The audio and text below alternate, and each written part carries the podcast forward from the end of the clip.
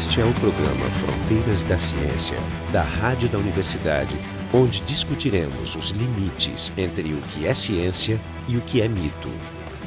Hoje o programa vai ser sobre o aquecimento global né, e os problemas climáticos do nosso planeta. O convidado é o Jefferson Simões, que é do Centro Polar e Climático aqui da URGS.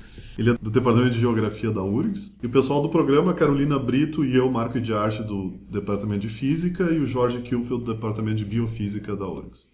Eu começaria pedindo que o Jefferson comentasse rapidamente o que é o IPCC. O IPCC, em português, o painel intergovernamental sobre mudanças climáticas foi criado no início da década de 90 para basicamente agregar e avaliar todas as pesquisas e resultados das pesquisas, baseados somente em publicações que nós conhecemos sobre essa questão. Ou seja, o que, que nós sabemos sobre as mudanças do clima no passado, o que, que está ocorrendo no momento e, principalmente, quais são os cenários que a comunidade científica mundial aponta.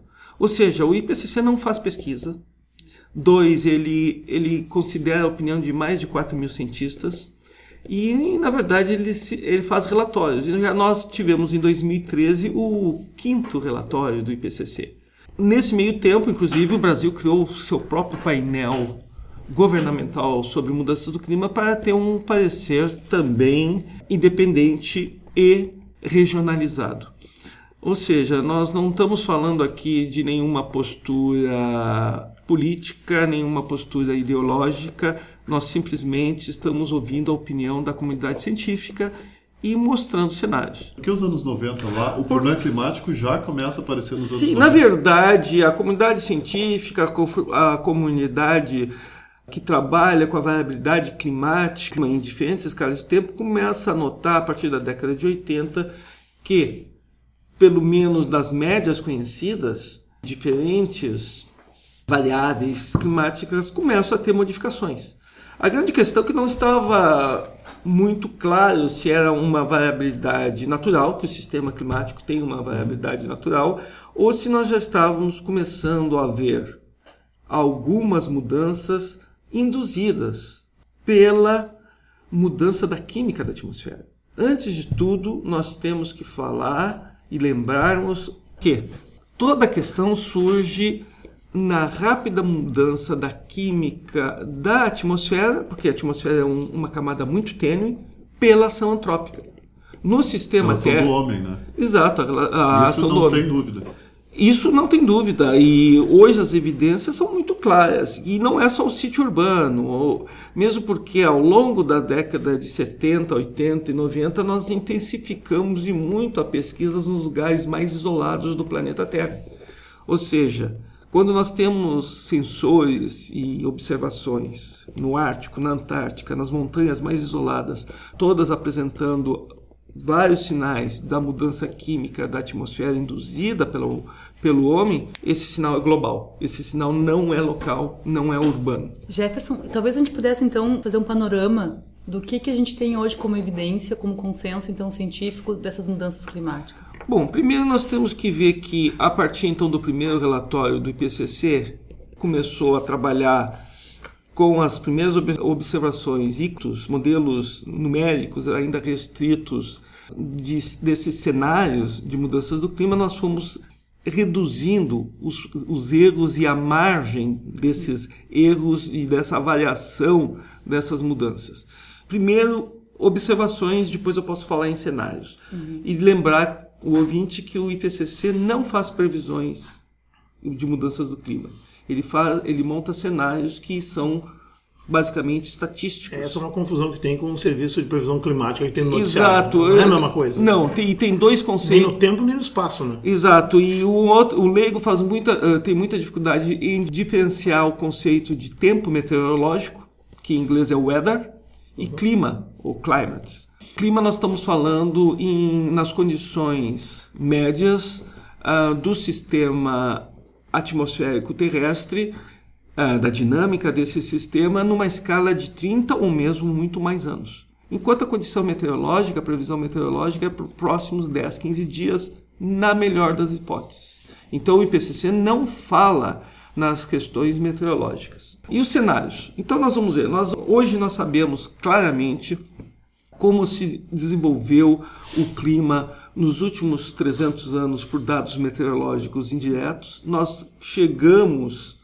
a voltar no passado já 800 mil anos. Não, desculpa, 300 anos nós temos dados diretos. Diretos. Né? De 800 mil anos que são indiretos. É, 800 mil anos nós vamos voltar em dados indiretos pela ciência da paleoclimatologia.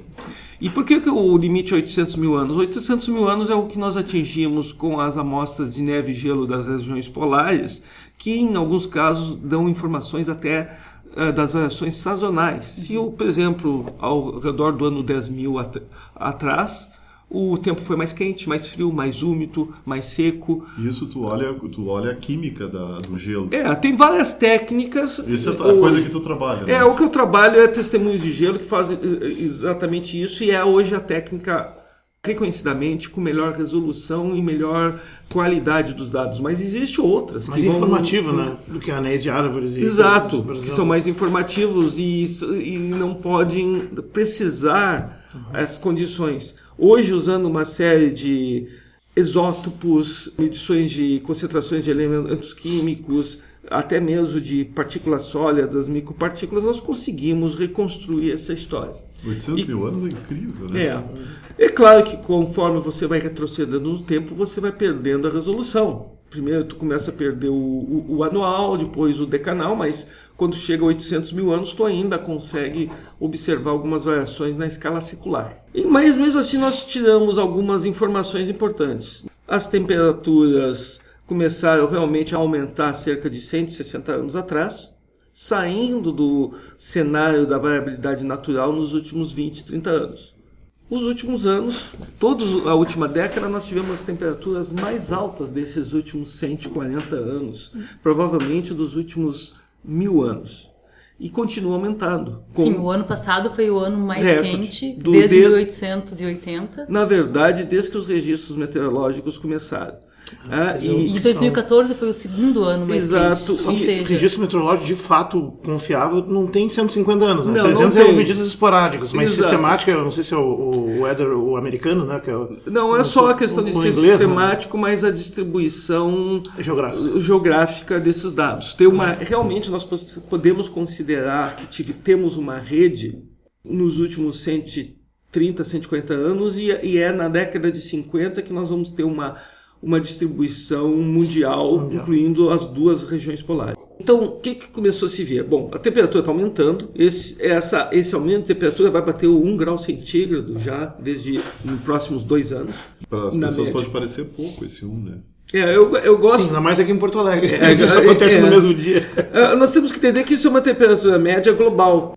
Para o ouvinte ter uma ideia do que, que é esse valor, a diferença entre a temperatura média do presente e da última idade do gelo, da época mais fria da última idade do gelo, há 18 mil anos atrás, é cerca de 8 graus centígrados. A cobertura de gelo naquele período, há 18 mil anos atrás, foi 30% do planeta. Hoje é cerca de 10%.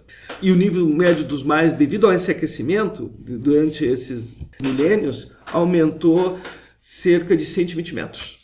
Ou seja, Tá aí uma consequência que chama atenção, né? é, que já chama atenção. Nós estamos observando já um aumento ao redor de 1 milímetro por ano.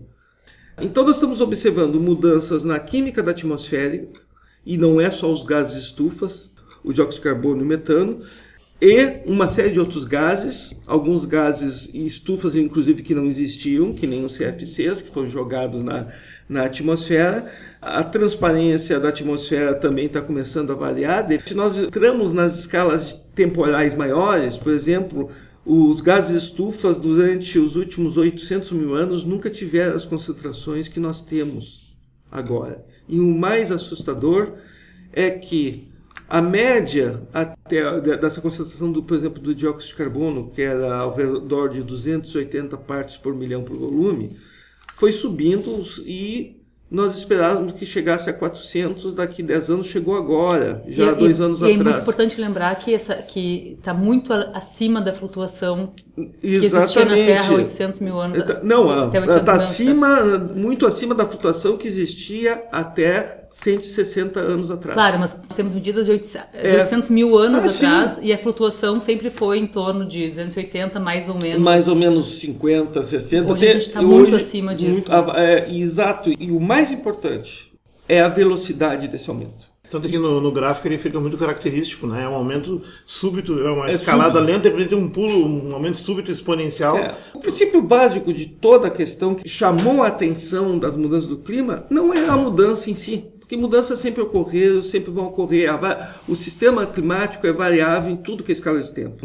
É um sistema que está constantemente tentando atingir um novo estado de equilíbrio. E o sistema Terra é muito complexo, principalmente que na, a questão do clima é acoplado com a variabilidade da atmosfera com o oceano. O problema é a velocidade que isso tomou. E no momento que você tem velocidade muito rápida de, dessa mudança, lembre-se que tanto as espécies como a sociedade humana vai ter que sofrer um processo de adaptação muito mais rápido. E isso é um estresse no sistema, tanto da biota quanto da sociedade. O tipo de cenário que se vê é aumento do oceano, algumas, algumas regiões costeiras vão ser alagadas, isso aí que todo mundo fala, mas, por exemplo, a proliferação de vetores de, de doenças, coisas que não se- a gente não se dá conta. Tá né? Por exemplo, zika, né? a dengue pode chegar agora até quase meio dos Estados Unidos. Tem dengue lá, tem zika lá, então eles né? estão começando a se dar conta disso, né? Que, que essas doenças transmissíveis por mosquitos não, não vão ficar só no, primeiro, no terceiro mundo, né? Claro, porque se, se o inverno não é rigoroso o suficiente para matar o- a- os Isso. animais durante aquele período, depois. É, existe o cenário de mudança, de avanço latitudinal, ou seja, mais ao norte, mais ao sul, de uma série de vetores de doença que não é só a zika, é o dengue, etc. Doenças que eram mais restritas à região tropical. Mas eu vou fazer uma correção aqui. A comunidade científica do clima não usa a palavra aquecimento global. A, a- a aquecimento global foi usada pelo meio jornalístico, principalmente para dar a ideia de algo iminente e algo, ah, vamos dizer, catastrófico. Além do que, é só uma das consequências do termo corretamente usado, mudanças do clima. Mudanças no sistema climático, que envolve muito mais do que o aquecimento global. Basicamente, primeiro você muda a composição da química da atmosfera, mas também muda o balanço de energia do planeta. Isso força uma série de mudanças que vai entre o, alguns um, um aumento da temperatura atmosférica, mas você começa a ver nesse reajuste aumentos de eventos extremos, Sim, aumentos de, como você pode ver, tornados, furacões. Então o que nós temos que entender é o seguinte: o sistema atmosfera oceano está tentando se readaptar a uma situação nova que o homem está alterando o seu balanço de energia Na carga que a gente colocou. uma carga a mais. Por isso que eu tenho- tento sempre enfatizar que é o seguinte: um, é preocupante é a- essa situação, mas é só mais um de tantos outros problemas que a nossa civilização ou a falta dela está levando ao sistema Terra.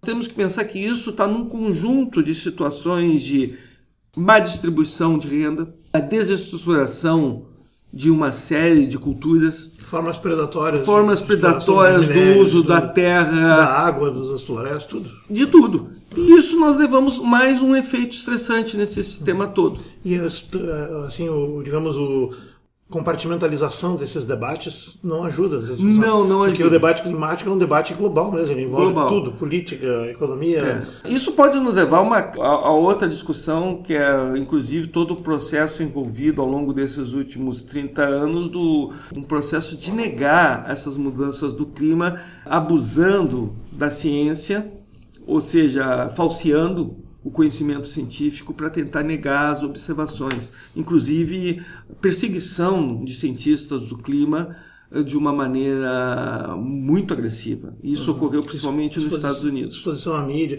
Eu queria explorar um pouco isso assim, antes de avançar, porque isso é bem importante. A questão do, do- dessa, desse assédio que foi feito, Hum. ele tem dois ângulos. Né? Um é perseguir usando o abuso científico em cima dos que estão realmente argumentando cientificamente, e o outro é diante do público a predação em cima do desconhecimento do funcionamento da ciência que o público tem. que é- que é Exatamente. uma coisa chave. É, Ou seja, então você, você conta a história de um jeito para um, do outro jeito para o outro, e tenta derrotar ambos, cada um no seu campo. Né? E isso, isso aconteceu também com a indústria tabagista, né? tava Foi lendo- exatamente É, o mesmo, mesmo processo. mecanismo, né? Aliás, inclusive, eles assessoraram, inclusive. Eles assessoraram. O interessante é que tudo come... quando sai o primeiro relatório do IPCC e começa a se confirmar no segundo, grupos libertários, eh, por exemplo, eh, alguns eh, financiadores clássicos desses think tank americanos que nem os irmãos Koch da indústria petroquímica, exemplos totais. Mas, mas foram eles deram muito dinheiro a indústria petrolífera mais conservadora, principalmente o grupo Exxon, ah, e outras séries de grupos da extrema-direita norte-americana começou a financiar uma campanha de desinformação. E para isso eles contrataram as mesmas agências de comunicação social que durante 30 anos contratou e usou as táticas da campanha tabagista. Desenvolveu elas, na verdade. Desenvolveu Isso elas. Está documentado. Está tudo documentado, livros, tem vários livros. Tem O melhor que temos aí é Os Mercadores da Dúvida, Muito. Merchant of Doubts, livro. que relata todo esse processo. A ideia básica do processo todo é a seguinte: vamos negar enquanto pudermos, porque isso Ganha tempo. ganha tempo e reduz o nosso prejuízo da nossa indústria. E primeiro que se começou usando o- as táticas clássicas de pegar cientistas sem renome e pagar eles, subsidiar eles com informações erradas a ponto de criar periódicos falsos ou criar periódicos induzidos para só colocar essa, essas informações. Como é que é o processo científico? Criar a sensação de que é uma controvérsia e tu Isso. pode citar outro. É, exato. E não havia controvérsia nenhuma. O site da, da NASA escreve explicitamente que existem, de todos os artigos publicados, 97% deles 97 a 98% dos artigos científicos apontam para a influência antrópica no sistema climático, levando a essas mudanças do clima. Existe 2 a 3% dos artigos que realmente colocam questões importantes, onde estão os nossos limites.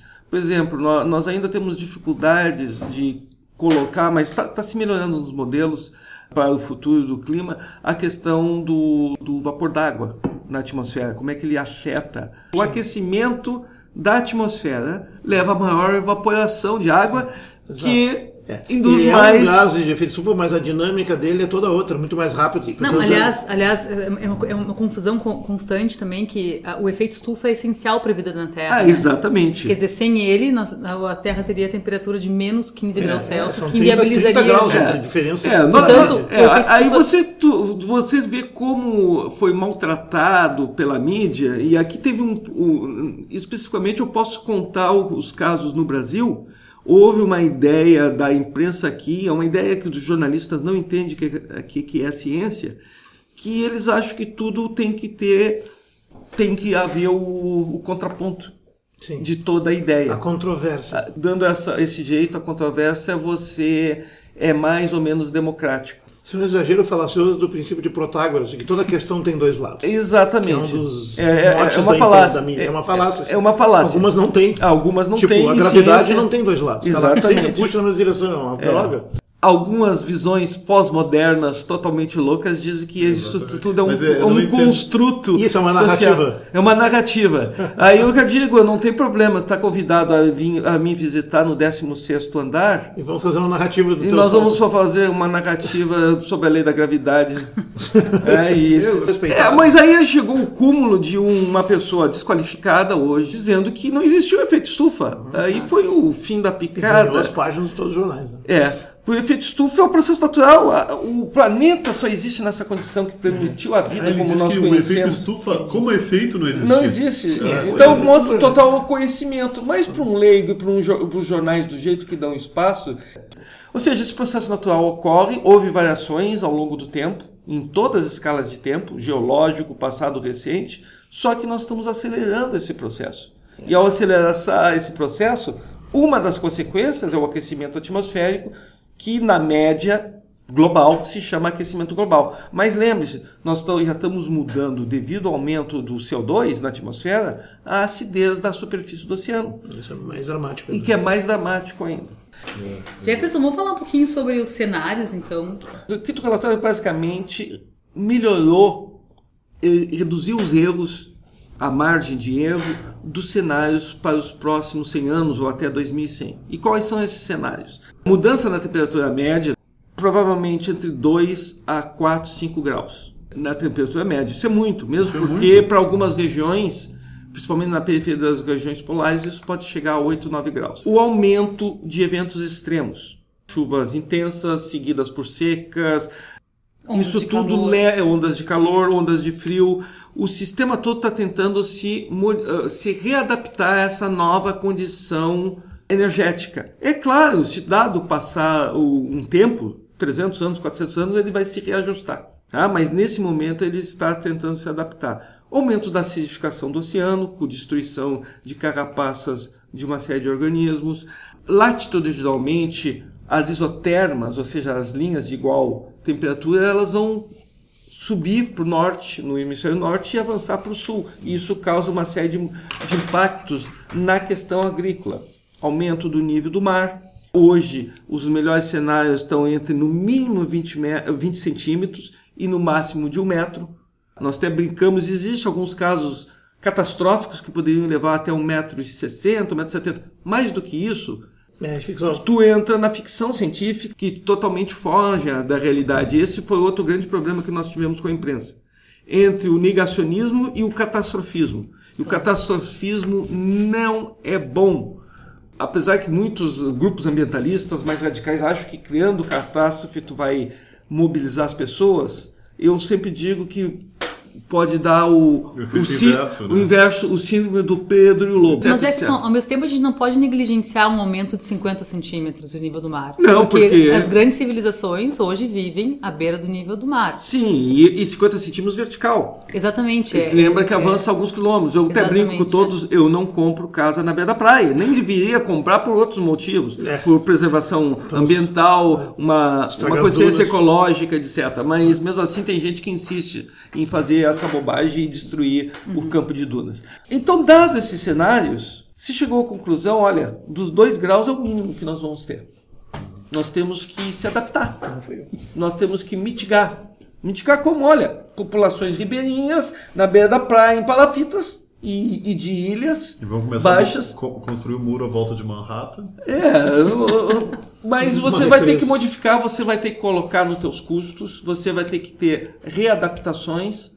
Avaliação de modificação, risco. avaliação de risco, avaliações de impacto ambiental. Uh, por exemplo, aumento, está no quadro, uh, aumento de devido à mudança da distribuição de, uh, de pluviosidade, aumento de desastres naturais, que nem escorregamentos, e você tem que se adaptar a isso. Então, 2 graus é um número que, primeiro, se achou negociável entre os países, para principalmente os países emergentes e que estão ainda crescendo a sua contribuição para o gás estufas não que pare totalmente. 2 graus é uma previsão, é uma meta? É, é um cenário e uma meta. É uma meta. É? Não é uma previsão, é um cenário e a meta que aí vamos para o lado político. Como o protocolo de Kyoto falhou, e falhou porque ele era, primeiro, ele estava impingindo sobre cada país uma limitação e dois países foram totalmente contrários. Esse, esse acordo de país é muito mais, depende do voluntarismo de cada país uhum. e de dar os seus próprios limites. E, na verdade, por exemplo, um país que está muito beneficiado nessa situação toda é o Brasil. Porque o Brasil, industrialmente, é um país que polui muito pouco, que contribui muito pouco para gases estufas, porque a nossa produção é muito pequena. Por um lado é bom, por outro lado é a coisa mais triste do Brasil. Não, isso que tu sabe por quê, né? São as nossas falhas que fazem a gente ficar numa é, posição Não boa, temos uma indústria soberana, não somos Exato. uma colônia. Nossas, a, a, nossas falhas é exatamente onde é que está a nossa destruição e a contribuição, que é 3% de todo o, o, o, carbono que nós jogamos, queimadas. CO2, queimadas e uso e do solo. Também. Pois é, mas é isso que eu queria dizer. Assim, nós não temos indústria nesse esporte para poluir tanto, mas o que nós fazemos de estrago na terra. Na terra. Né? E corte de floresta, praticamente, mais as queimadas que é. continuam ali, é, não compensa. Ou seja, não faz a gente quase ser uma, uma indústria paradoxal da exploração primária, de é, produção não, de commodities. Ou seja, se nós, a gente faz um estrago igual sem o, ser Olha como nós estamos sendo primários e somos primários. Nós não temos um parque industrial muito grande, vamos destruir os nossos recursos do futuro, estamos desestabilizando o sistema climático para resolver situações imediatas e ainda não colocamos dinheiro em educação. Estamos realmente queimando o que temos, nós, literalmente. Nós estamos realmente queimando a prata da casa. com relação às escalas de tempo. Por exemplo, eh, a gente estava comentando daquelas, daquelas das medidas dos testemunhos de gelo que nos levam a, a quase um milhão de anos, mas há coisas ainda mais antigas, há, há dados de, de 50 milhões de anos. Não, mas ah, nós temos que entender que quando a gente ente- entra numa escala de tempo temporal maior, nós, na escala de tempo geológica, nós começamos a ter outros Por processos. isso, então, nós temos. eh, Eu me lembro de uma figura do James Hansen que traz a história da Terra de 50 milhões de anos, É, uma figura que incrível. era muito mais quente do que agora. que era 14 graus mais quente que agora. É. Mas então, eu só eu gostaria que tu comentasse um pouco que, na verdade, a Terra vai ser ilesa disso, né? Tu já falasse um pouquinho, mas o ponto... Sim, olha aqui, ó. Problema a- no curto prazo, no problema- prazo. o problema é que para é nós a e todos os humanidade. bichos que estão aí. É, não, olha aqui, ó. Essa é uma questão, é, é, é como nós somos centrados na nossa espécie e achar que. E eu, eu, eu, eu até brinco quando eu, eu, eu chego quase a rir, ó, o mundo vai acabar por causa das mudanças do clima, ou tipo, a Terra está concentrada. Sim, o planeta vai acabar. Isso- Não, quem está isso- condenado somos nós. Sim, Entendeu? o planeta vai ser Nós- ileso. Esse é o atual formato de, de- de organização. é, nós temos que ter uma visão que, e nós temos que ser, evidentemente, uma visão humanista, que nós vamos ser os mais prejudicados. E se essa espécie um dia ou outro for extinta, o planeta continua nessa Claro. escala de tempo Tá geológico. nem aí pra nós. Não Então, está nem aí para eu, nós. eu vou, eu vou te parafrasear, tu disseste então que o problema das mudanças climáticas é um problema entre duas e três gerações. Quer dizer, depois disso aí, Exato, porque a velocidade que está ocorrendo e, a- e essa mudança. E, as, e quem é que vai quem é que vai ter mais sofrimento nessa mudança? Espécies que não conseguem se adaptar, quer metabolicamente ou mudar geograficamente de lugar. Na sociedade, os mais carentes, os mais sem recursos. Evidentemente, se tu, você tem recurso financeiro, você se movimenta, você paga mais caro. Novamente, é seletivo o impacto. Mas assim, então, Então- resu- resumindo a ideia, ou seja, mudança climática, que é o foco do, do relatório do IPCC, é um fato importante de declarar que ele, ele é o que é o fator importante, não o aquecimento global, porque o aquecimento global mascara é o fato que, por consequência do aquecimento global, tu tem, inclusive, aquecimentos localizados e também E esfriamentos. e- esfriamentos. É. Ou seja, o, o tempo e o clima, como tu você disseste, Exatamente. né? O tempo pode variar localmente, inclusive tem lugares que ficam mais frios, geleiras que aumentam, mas localmente. É, é, Agora, mas o é- problema é o global, e o global é uma escala que não faz parte da nossa experiência sensorial, E típica. é isso até o que tu É, falando, não né, parece uma parte do nosso corpo. olhando, Exatamente. Mas agora é. Eu né? ia falar, eu, eu li na, na Nature do, de, de abril, do- eles fizeram uma pesquisa sobre o, o conforto. O americano médio ele está gostando da mudança. Porque Minnesota o inverno o está menos rigoroso, o verão está um pouquinho mais seco. Então, se tu pergunta pro, pro americano médio, ele, ele não está reclamando. Então, é muito difícil tu conseguir uma ação global É, pela eh, percepção pela percepção do que está acontecendo naquele momento. exceto quando estão, exceto quando eles vivem uma seca nunca Não, aí que tá, nunca eu não entender as relações ou- sistêmicas que são Isso. consequência disso, que é afetar a agricultura, ficar. Exato. Tudo, né? É que é, É, o problema. é, é, a é temperatura vai ficar gostosinha, nós vamos morrer de fome. Eu acho que no fundo o que aconteceu é o seguinte: durante o advento da industrialização e do urbanismo, separou o homem da natureza. E, mu- e para muitas ideologias, inclusive ideologias do ponto de vista social, o, se adotou que todos os nossos problemas eram só de sociedade, criados por nós, e desconhecendo que, sim, a- nós não somos independentes dos processos naturais. E esse tem sido o grande entrave. Então tu vai Há encontrar uns 5 mil anos, mais ou menos. É. É a cultura judaico-cristã que o homem da exatamente natureza. se separou e que e que mais nesse processo de industrialização e no processo de uma série de filosofias que apareceram tanto de esquerda de direita sempre negou esse, esse aspecto e além do que disse que nós já estávamos liberados e acima dela. Na verdade, a questão de mudanças do clima traz à tona que não. Assim, então, ou seja, além de que a mudança sempre existiu, tu traz o segundo aspecto que o problema não é tanto a mudança quanto a velocidade da mudança, né? Exatamente. E aí, e contra ela, a capacidade de adaptação de todos os sistemas, né? Vegetais, animais, enfim, todo mundo amarrado vai alterando com com diferentes consequências. Então, a, a questão é, mudança ia haver de qualquer jeito, ela tinha uma taxa que se repete aí ao longo dos, últimos Exato. 800 mil anos com uma certa regularidade, que é uma taxa de adaptação razoável, que qualquer mudança se vê ao longo de algumas gerações, só que agora as próximas poucas gerações estão submetidas a um estresse inaudito, vamos dizer assim. Então, a adaptação pode estar além da capacidade em- de muitas espécies, talvez até do nosso atual sistema. Tu acha que a nossa civilização é meio suicida nessa, nesse... Acredito que o, o atual sistema socioeconômico é inviável no longo período de tempo. Né? Eu Com acho longo, que Qual longo? Com longo? Bom, em 100 anos, ou menos do que isso. Bom, junto contigo tem alguma, uma série de evidências, né? Tem uma série de Nobéis a, a de economia, Piketty, por Exato. exemplo. É, tá Não, ficando mais claro. o Piketty é- E isso destabiliza o, o sistema ambiental também. A crise ambiental é uma crise do sistema econômico. Tá, então esse foi o programa Fronteiras da Ciência, onde a gente discutiu as mudanças climáticas. E o convidado foi o Jefferson Simões, aqui do Centro Polar e Climático da URGS e do Departamento de Geografia. Pessoal do programa, a Carolina Brito e eu, Marco de Arte, da, Física da URGS e Jorge Kilfeld, da Biofísica da URGS. O programa Fronteiras da Ciência é um projeto do Instituto de Física da URGS.